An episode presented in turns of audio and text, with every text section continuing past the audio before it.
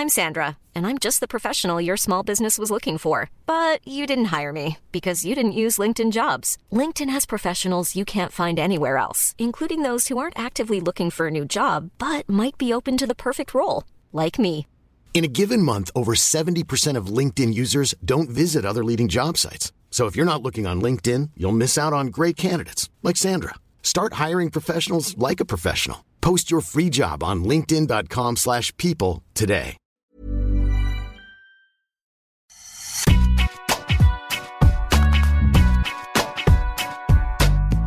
Bonjour à toutes et à tous, bienvenue dans Deep Impact, le podcast qui parle tennis pour débriefer l'actu de la petite balle jaune. Sur eurosport.fr, après Roland Garros, nous prenons tranquillement la direction de Wimbledon. Je suis Sébastien Petit et cette semaine, je retrouve notre consultant Arnaud Di Pasquale et un journaliste de notre rédaction, Laurent Verne. Bonjour à tous les deux. Salut. Salut Seb. Salut Arnaud, salut Seb. Cette semaine, direction Halle et Londres pour suivre les deux gros rendez-vous sur gazon à deux semaines du début de Wimbledon. Deux tournois que vous pourrez suivre d'ailleurs sur Eurosport avec du beau monde, aussi bien en Allemagne qu'en Angleterre. Medvedev, Tsitsipas, Zverev, Rude pour le premier, Fritz, Murray, Tiafo ou encore Alcaraz pour le second. Alcaraz, justement, c'est la première fois que nous le verrons sur un tournoi sur arbre autre qu'à Wimbledon. Faut-il s'attendre à le voir aussi à l'aise que sur les autres surfaces? Ce sera notre question de la semaine. Autre joueur que nous suivrons, Frances Tiafo, qui vient d'entrer pour la première fois dans le top 10 mondial cette semaine. Enfin, pour pourra-t-on dire, parce qu'il sera l'objet de notre stat Je sais tes maths de la semaine. Mais notre émission ne serait pas complète sans l'œil de Deep, qui rendra hommage à un immense joueur du circuit. Lequel? Petit indice qui s'affiche en bas de votre écran, et pour ceux qui peuvent pas le voir, je dirais bon, On reviendra là-dessus. Pour rappel, notre émission est à retrouver sur toutes les plateformes de podcast. N'hésitez pas à noter et vous abonner pour recevoir l'émission directement sur votre smartphone. Et sachez également des extraits vidéo des meilleurs moments de l'émission sont à retrouver sur notre application Eurosport. Les joueurs sont prêts. Alors, Deep Impact, c'est parti Allez, une fois n'est pas coutume, on va commencer par rendre hommage à ce joueur qui t'a épaté Arnaud la semaine dernière. C'est l'heure de l'œil de Deep. Alors, tu peux redonner l'indice avec l'accent, s'il te plaît, parce que ça m'a. Siseng Mais c'est quoi, c'est 6-1, c'est le score euh, Siseng J'ai rien compris, moi. Ah, c'est ça que tu dis, Siseng. C'est un Siseng score, c'est sept. Ok, non, très bien. Euh, alors, il m'a pas épaté uniquement la, la semaine dernière. hein. Euh, je précise, il, il m'épate épaté depuis de quelques, nouveau, ouais. depuis quelques années. Euh, il a 37 ans. Il est le plus grand passionné de, de ce sport. Il est doté d'un des plus beaux revers à une main du circuit. Euh, et c'est le quatrième joueur en activité à atteindre la barre symbolique des 600 victoires, comme tu le dis, 600 donc, et pas 600. 600 victoires. Nadal, Djoko Murray et lui. Euh, Un beau Big Four, hein, il bat- reconstitué il bat Tsitsipas la semaine dernière pour sa 600e. Et oui, je parle de Richard Gasquet, le prodige, comme on l'a très très très longtemps appelé, dans le milieu. Voilà, tout simplement, je voulais rendre hommage à Richard euh, pour sa 600e victoire sur le circuit. Et c'est pas terminé, puisqu'il n'a pas décidé de raccrocher, Richard. Il va s'accrocher jusqu'au bout, au contraire. Et, euh, et c'est beau, c'est beau, hein, justement. Enfin, voilà, de, de voir à quel point euh, il continue de, de prendre du plaisir, moi, je trouve, sur le terrain, de s'éclater. Je trouve qu'il y a beaucoup, beaucoup de plaisir, moi, qui se dégage de, ce joueur. Plus le temps passe et plus on sent justement ce- cette notion, je trouve, qui se dégage de, de plus en plus et probablement beaucoup plus, évidemment, qu'en début de carrière parce qu'il sait que c'est la fin et que c'est maintenant qu'il faut, qu'il faut kiffer. Et il y a vraiment ce, voilà, ce truc qui, qui ressort énormément. Moi, je trouve que je prends beaucoup, de plaisir à le suivre encore hein, sur le circuit. C'est c'est passion, hein, le mot qui le représente le mieux, parce que parle de ça. C'est c'est ça qui le fait tenir, sa passion du tennis. Euh, donc 600 victoires en 979 matchs, en quasiment 20 ans de carrière, c'est assez énorme, hein, ça fait un peu plus de 60% de réussite sur le circuit. À titre de comparaison, euh, c'est le plus gros total euh, pour un joueur français, devant euh, Gaël Monfils et Gilles Simon, qui sont un peu plus de 500. Et je précise que Noah, lui, qui a joué quoi, 14, 15 ans, il s'est arrêté à 482 victoires. Et Tsonga, lui, souvent freiné par des blessures, il faut le rappeler, est allé à 467. Donc ça montre, euh, Laurent, que la longévité de Richard est assez exceptionnelle. Ouais, ouais, elle est, ex- elle est exceptionnelle. Après, je pense que hum, il aurait peut-être préféré avoir un petit peu moins de victoires et des et des encore plus impactantes comme comme Tsonga, quoi. Je pense qu'il vaut mieux. je préfère dans l'absolu la, carrière de Joe qui a gagné moins de matchs. L'as dit, il la différence aussi, c'est que Richard, à 15 ans, il était déjà, il commence à gagner des matchs sur le circuit. Joe, il a été beaucoup, beaucoup blessé au début de sa carrière et quand il explose en, en 2007 et encore plus en 2008, il a déjà 22, 22 ans. Euh, il avait pris un peu de retard parce que à un moment donné, on savait même pas s'il allait pouvoir euh, faire une carrière normale, si son corps allait le laisser tranquille. Après, c'est vrai que sa longévité est exceptionnelle. je ne compare absolument pas les palmarès, mais euh, en termes de longévité, c'est comparable à un Nadal et c'est vrai que c'est assez fou de se dire que c'est ces joueurs qu'on a vus arriver quand ils avaient 15 ans, 16 ans sur le circuit, plus de deux décennies après, ils sont encore là et et qui prennent toujours autant de plaisir en tout cas. Alors pour, Nadal évidemment en ce moment il prend pas beaucoup, mais c'est vrai que ça c'est remarquable et en plus ce qui est pas mal je trouve pour euh, pour Gasquet c'est que pendant deux trois ans c'était vraiment très compliqué parce qu'il était il avait quand même beaucoup de pépins physiques. Donc on se demandait si ça allait pas être d'ailleurs des quatre euh, celui qui allait arrêter le premier ou dans les premiers parce que c'était vraiment la galère pour lui. Et c'est vrai que depuis la fin de l'année dernière, euh, ça va beaucoup mieux. Alors évidemment, il a, il a le physique de son âge, mais au moins, il peut enchaîner les tournois, il peut enchaîner les matchs. Il faut rappeler qu'il a quand même gagné un tournoi en début de saison aussi, quand même. Euh, à 36 piges, c'était d'une certaine manière inespéré. En plus, il bat quand même quelqu'un comme Cameron Norrie, qui est pas un mauvais joueur. Euh, la saison sur terre a été dure pour lui. Je pense que c'est plus c'est plus fait pour lui la terre battue. Euh, là, c'est c'est vraiment trop exigeant. Le gazon, euh, il aime beaucoup ça, on le sait. Euh, ça a peut-être toujours été d'ailleurs sa, meilleure, euh, sa meilleure surface. Il a quand même fait deux demi-finales à Wimbledon, il faut le rappeler. Hein. Et c'est probablement là qu'il a signé les deux plus belles victoires de sa carrière, deux quarts de finale contre Roddick en 2007. Ça, c'était quand même extraordinaire après avoir été 2-7-0. Et puis, un autre quart contre Stan Wawrinka, qui venait quand même de gagner Roland Garros, qui était vraiment un très grand champion. Euh, cette victoire en 5-7, je crois que c'était 11-9 au, cinquième. Donc ça, peut-être c'est deux plus beaux succès avec celui contre David Ferrer à l'US Open. Ce qui est le problème, c'est que voilà, il a un peu reculé au, au, classement. Richard, évidemment, il est plus tête de série, donc euh, là, on le voit, euh, que ce soit sur des 250 ou des 500, il est contraint de se coltiner bah, des Tsitsipas, des Sinner euh, dès le premier tour, donc c'est pas évident. Et à Wimbledon, j'espère qu'il aura un tirage assez clément et qui pourra euh, passer quelques tours, prendre le rythme et pourquoi pas une seconde semaine s'il a un tableau qui n'est pas trop handicapant pour lui. C'est pas impossible parce que vraiment avec la main qu'il a, avec les sollicitations physiques moins exigeantes quand même que ce ce qu'on peut avoir sur terre battue, c'est un joueur qui, peut être dangereux sur sur cette surface et notamment dans ce tournoi où il a quand même très souvent très très bien joué. On rappelle euh, que ça fait aussi 18 ans qu'il est dans le top 100 mondial, sans faillir. Hein. C'était, il est rentré le 18 avril 2005 et il est entré euh, dans le top 10 en 2007 à la 7 place mondiale. Il avait 21 ans, à suite à la demi-finale dont tu parlais, Laurent, face à C'est son meilleur classement d'ailleurs. Ouais. Et euh, quelque part, le voir décrocher sa 600e victoire sur gazon, c'est un joli clin d'œil à sa carrière. Hein.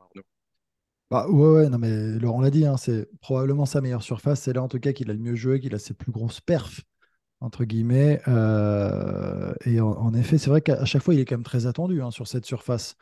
Euh, il, a montré par le passé qu'il était excellent. Euh, c'est vrai que ça, ouais, il a une très très bonne main. Son jeu s'adapte très bien à cette surface. Et ouais, c'est un, un, joli clin d'œil.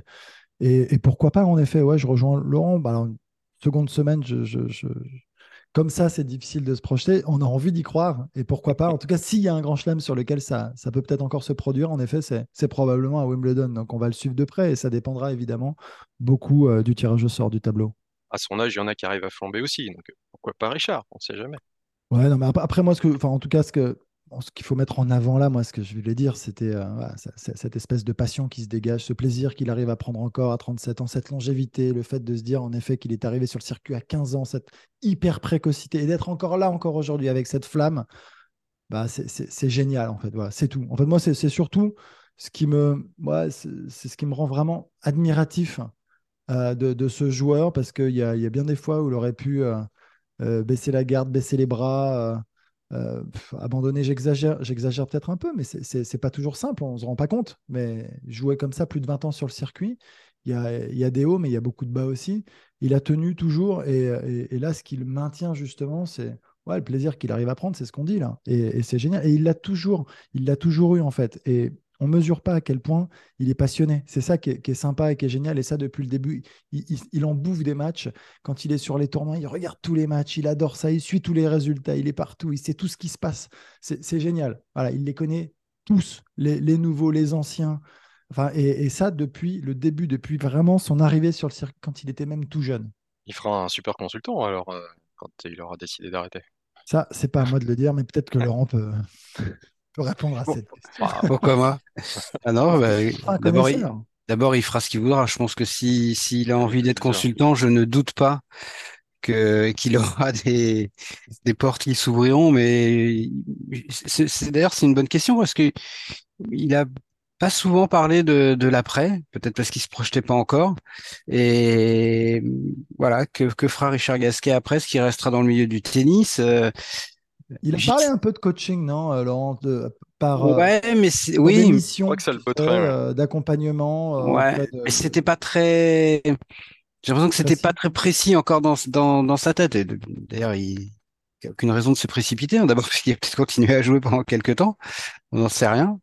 S'il continue d'être à peu près tranquille physiquement, alors que je me souviens que c'est vrai que l'année dernière, on avait l'impression qu'il avait un discours de presque de dernière année. Ça sentait la fin. Et puis comme il arrive paradoxalement à enchaîner beaucoup plus les matchs et les tournois qu'il ne pouvait le faire ces, deux, trois dernières années, bah peut-être qu'il ça lui trotte dans la tête de, de continuer. Je pense qu'il voudra aussi choisir sa sortie. Euh, est-ce que ce sera Roland Est-ce que ce sera euh, autre part? Je ne sais pas, mais je pense qu'il réfléchit quand même à ça. Et pour l'après, euh, bah, c'est un peu comme Gilles Simon hein, qui avait qui, qui, avait des idées très claires, je trouve, sur ce qu'il voulait pas faire euh, notamment, il voulait pas être consultant. après, on verra. Il y a que les, il y a que les, idiots qui changent pas d'avis. Et d'ailleurs, c'est marrant parce que Gilles Simon, on l'a vu euh, beaucoup échanger sur les réseaux sociaux, sur Twitter avec les gens. Euh, pendant Roland l'a proposé des petites analyses à chaud ou à froid. Donc, je me dis que finalement, pas impossible qu'il revienne sur sur ce qu'il avait dit. Ce serait pas le premier. Hein.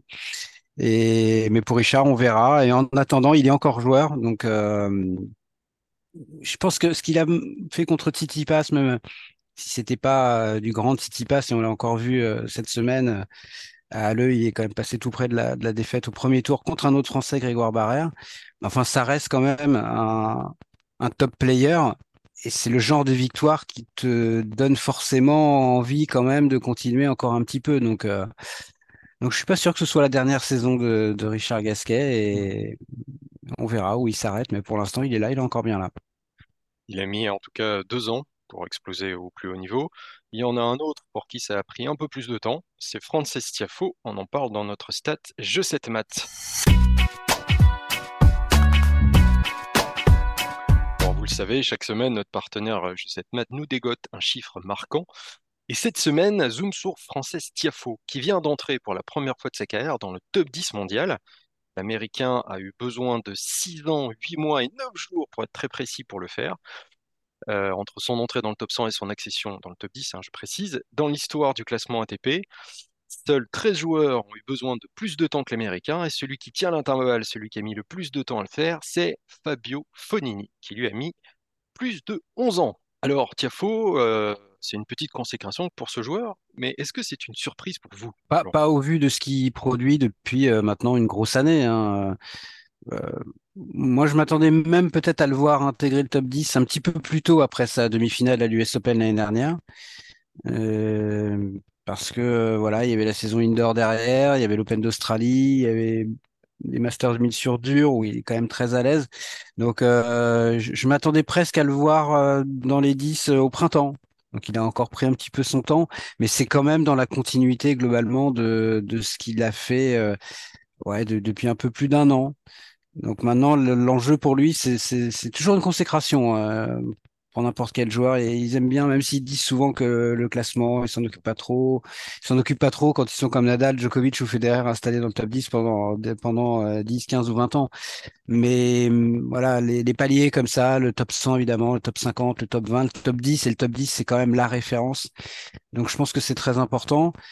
Et hum, maintenant, ce qui est compliqué, c'est de s'ancrer durablement euh, sur ces hauteurs-là. Il a largement les moyens de le faire, mais là déjà il aura un défi, hein, c'est que l'US Open, euh, il a fait huitième à Wimbledon l'année dernière, il a fait demi évidemment à, Flushing, donc il a des gros points à défendre. Donc s'il est encore dans le top 10 à la fin de l'été, ce sera un signe euh, important qu'il est peut-être capable de s'ancrer de manière durable à ce niveau-là. Un petit peu comme un garçon comme Taylor Fritz l'a fait, hein, qui, est, maintenant dans le top 10 depuis, depuis un, de longs mois. Euh, Tiafo, c'est c'est un joueur qui est un petit peu, peut-être un tout petit peu moins constant, même s'il a beaucoup progressé là-dessus. Un joueur qui est très dangereux. Donc non, je suis pas surpris. Euh, tu, tu m'aurais dit ça il y a deux ou trois ans, euh, est-ce qu'on verra mmh. Frances Tiafo dans le top 10 euh, Je t'aurais dit, bah écoute, c'est d'abord falloir qu'il cesse d'être un joueur de, de coups et qu'il gagne en régularité sur la durée d'une année, puis sur plusieurs années. Donc c'est quand même pas évident. Mais en revanche, sur ce qu'il nous a montré, allez, on va dire depuis un peu plus d'une année, non, je suis pas surpris et c'est une forme de consécration, on va dire, logique. Tu le voyais Alessio, toi, Arnaud? Alors écoute, euh, je suis très embêté parce que je pense exactement, mais exactement comme Laurent. C'est très très embêtant là. Là, c'est très gênant. Euh, non, non, mais vraiment, euh, je, te rejoins, mais sur toute la ligne. C'est-à-dire qu'il y a, 3-4 ans, honnêtement, non, mais alors pas du tout, parce que c'était exactement un genre de coup. Ça partait dans tous les sens parfois. Il y avait toujours ce feu, hein, cette explosivité, ce côté très spectaculaire. C'est pour ça qu'on l'a tout de suite d'ailleurs beaucoup aimé. Mais en revanche, ça manquait cruellement de, constance. Et tu te disais, c'est pas possible. Il peut... Et donc, euh, en revanche, après, après quelques victoires, et il y a des joueurs, tu parles justement d'accéder de, à certains classements, donc au top 10, là en l'occurrence, au bout de tant d'années. Bah, tu vois, à un moment, c'est les trajectoires qui sont un peu euh, différentes en fonction de ton jeu, de ta maturité. Ton jeu, il prend en maturité au fil tu vois, de, des, ans, des années.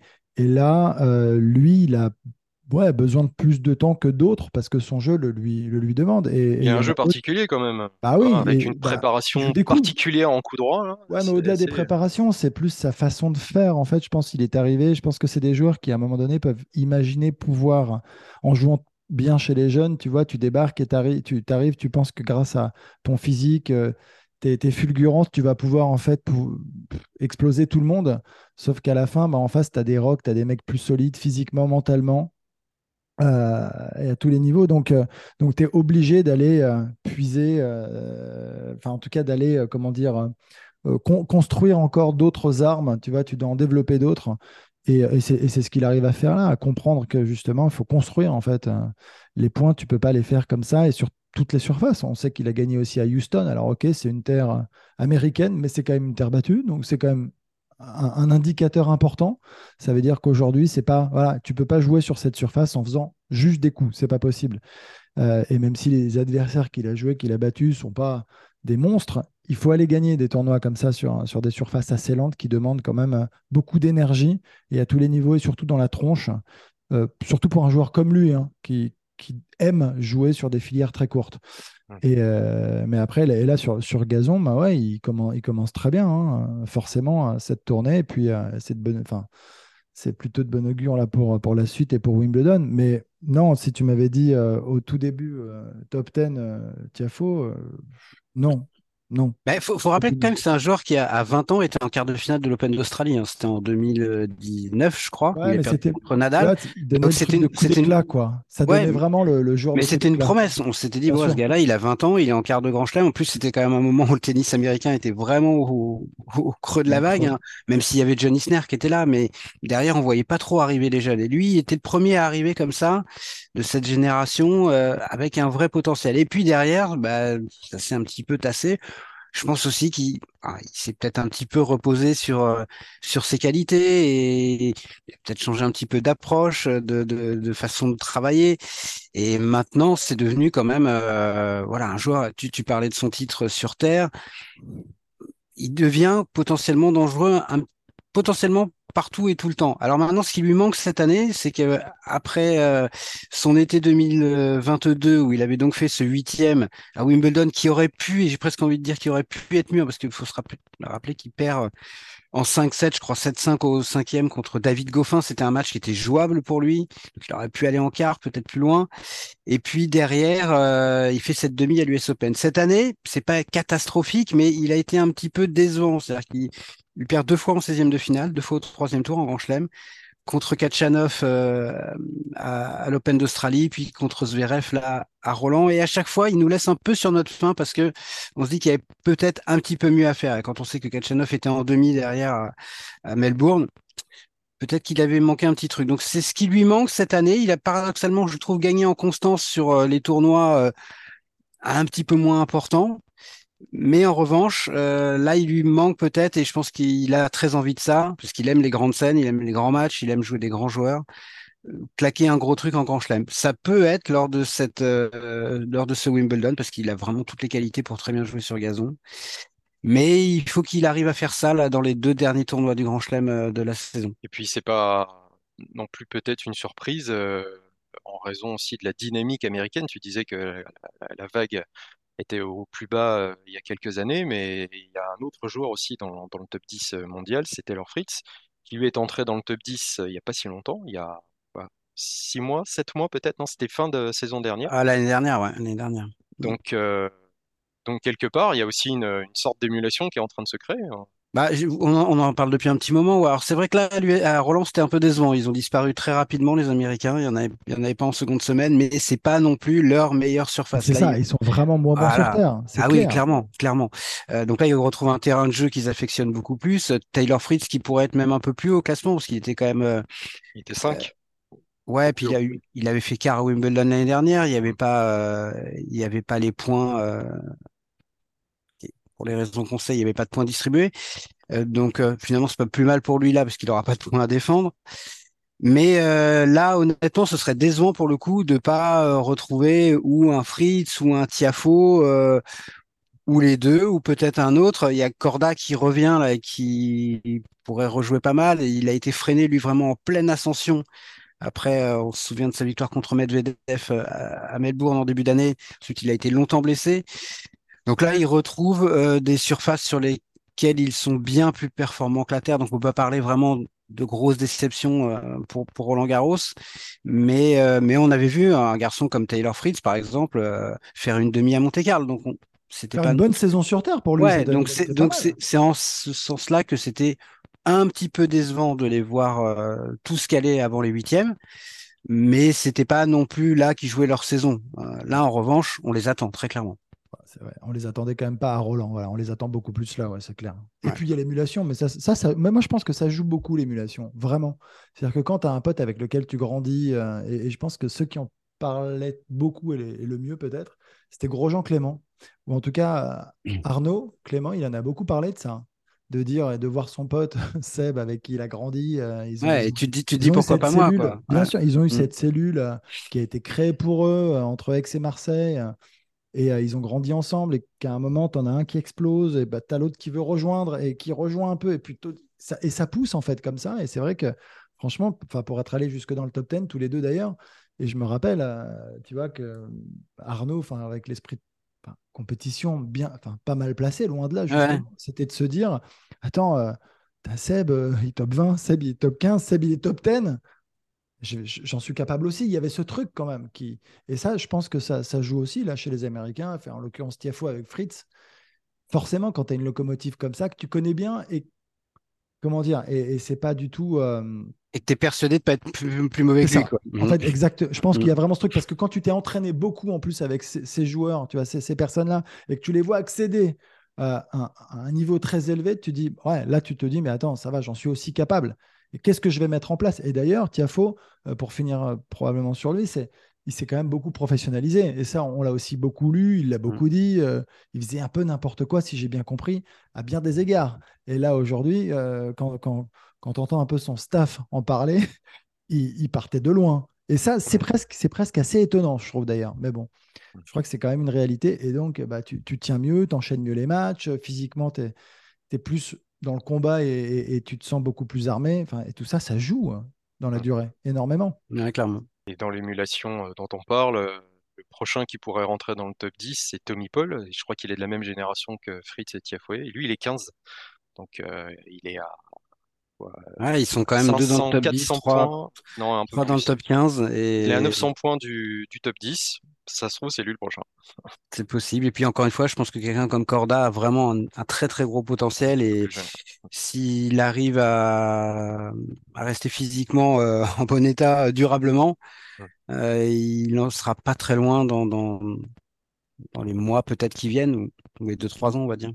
Lui a fait une entrée fracassante dans le top 10, c'était il y a un peu plus d'un an. Maintenant, il avait 18 ans. C'était à l'époque le plus jeune joueur à le faire depuis Rafael Nadal en 2005. Lui, c'est bien sûr Carlos Alcaraz sur lequel nous allons nous pencher maintenant.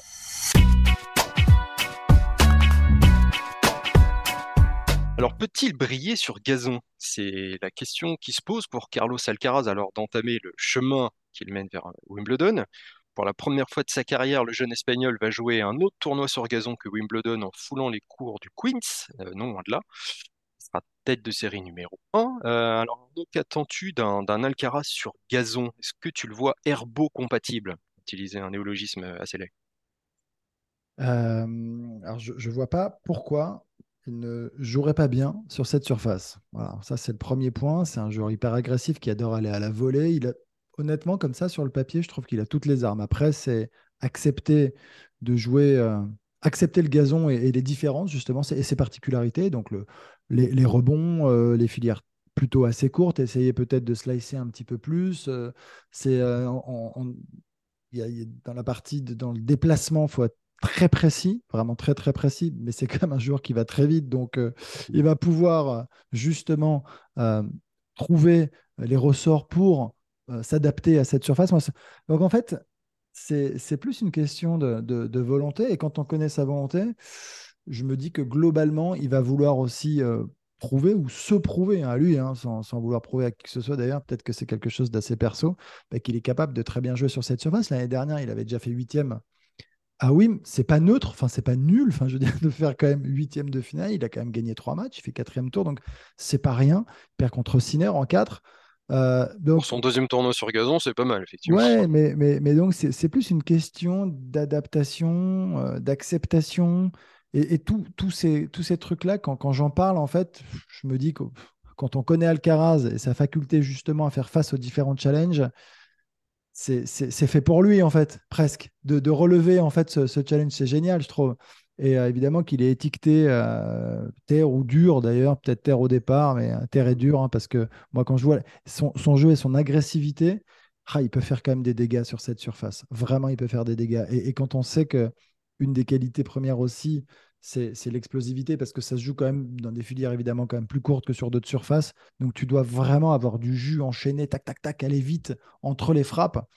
Ah, il, a tout ça quand même. Il a tout ça avec beaucoup de toucher, beaucoup. Enfin, et donc avec cette volonté d'aller énormément vers l'avant et à la volée. Donc euh, je. Et puis il a une bonne qualité de passing de temps en temps aussi. Tiens, ça tombe bien parce que ça peut, ça peut être nécessaire à certains endroits. Euh, Goran Ivanisevic, euh, ancien joueur et actuel coach de Novak Djokovic, lui le voit comme une menace sur gazon. Est-ce que tu es d'accord avec ça, Laurent? Euh, on parle de quoi? On parle du prochain Wimbledon On parle des, années à venir euh, On va parler du euh, prochain Wimbledon. J'imagine, ouais. Il, s'est montré prudent, Alcaraz, quand même, dans ses. C'est normal d'ailleurs, dans sa conférence de presse là d'avant d'avant rentrer sur herbe. Euh, lui, il a été très clair. Il a dit qu'il pensait qu'il avait beaucoup moins de chances de battre quelqu'un comme Djokovic, en tout cas sur euh, gazon, que, que sur terre ou sur dur, ce qui est une évidence. Mais c'était presque une façon de prévenir et de dire, euh, ok les gars, bon, m'attendez peut-être pas là des Wimbledon, mais le problème c'est pas Novak Djokovic, parce que s'il se rencontre, ce, ce sera en finale a priori. Donc, euh, s'il va jusqu'en finale de Wimbledon, je ne sais pas quelles seront ses chances de battre Novak Djokovic si c'est lui en face. On fait du tennis fiction, mais ça voudra dire qu'il joue pas mal quand même euh, et qu'il s'est plutôt bien débrouillé pendant la quinzaine anglaise.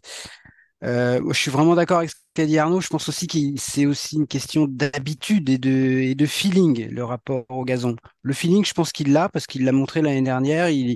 Il n'a pas de réticence, il fait pas un rejet du gazon comme a pu faire par exemple Daniel Medvedev très longtemps et même peut-être encore un petit peu aujourd'hui avec la terre battue. Euh, donc euh, maintenant, c'est, il a encore joué qu'une poignée de matchs finalement dans sa carrière sur euh, gazon si tu regardes. Il, il joue quoi 5-6, quelque chose comme ça, à peine. Donc, ouais, c'est ça, il doit être à 5 sur 5, 2 7 matchs, ouais, c'est ça.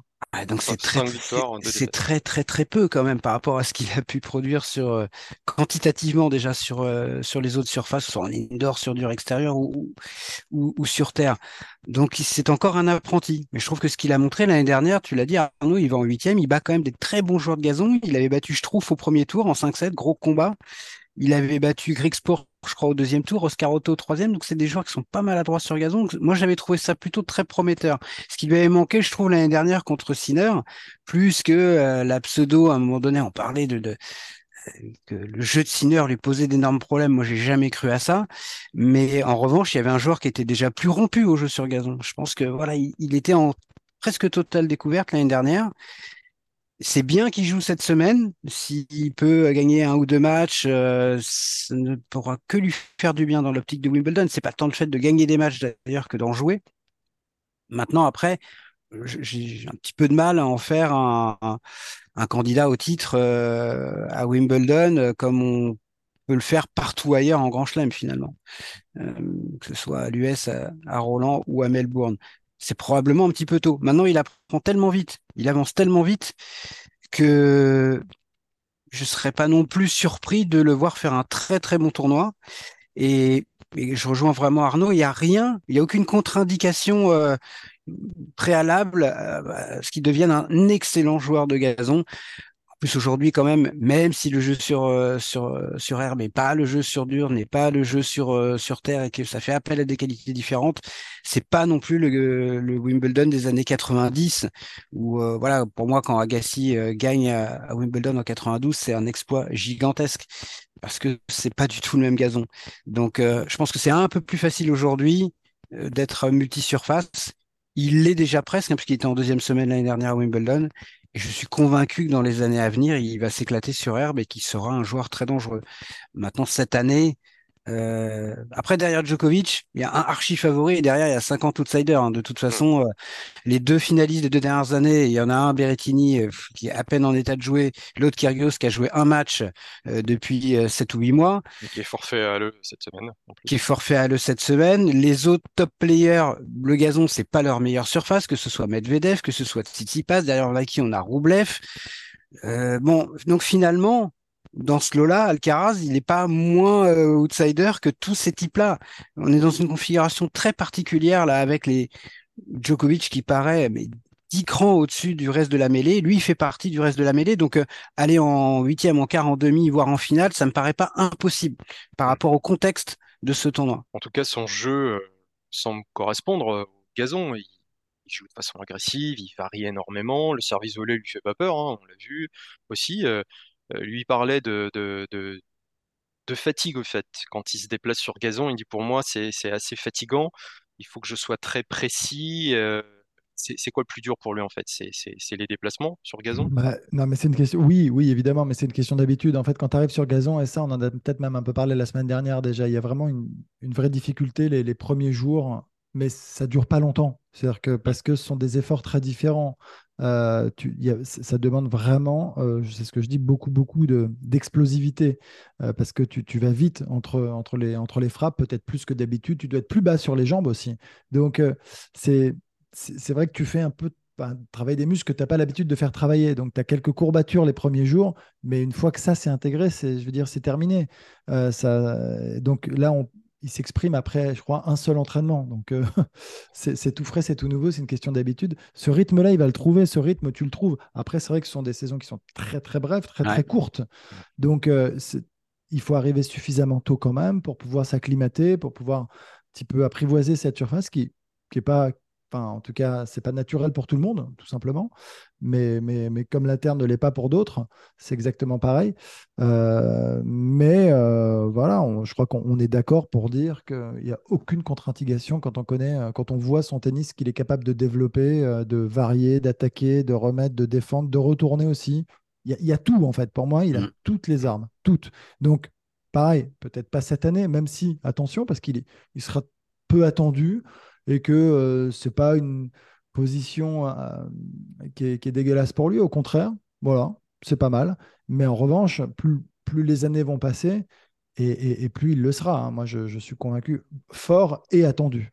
Non, non, mais je suis d'accord, oui, c'est ce qu'on disait. Il y, a, a, il y a tout pour qu'il devienne un très, très, très bon joueur de gazon.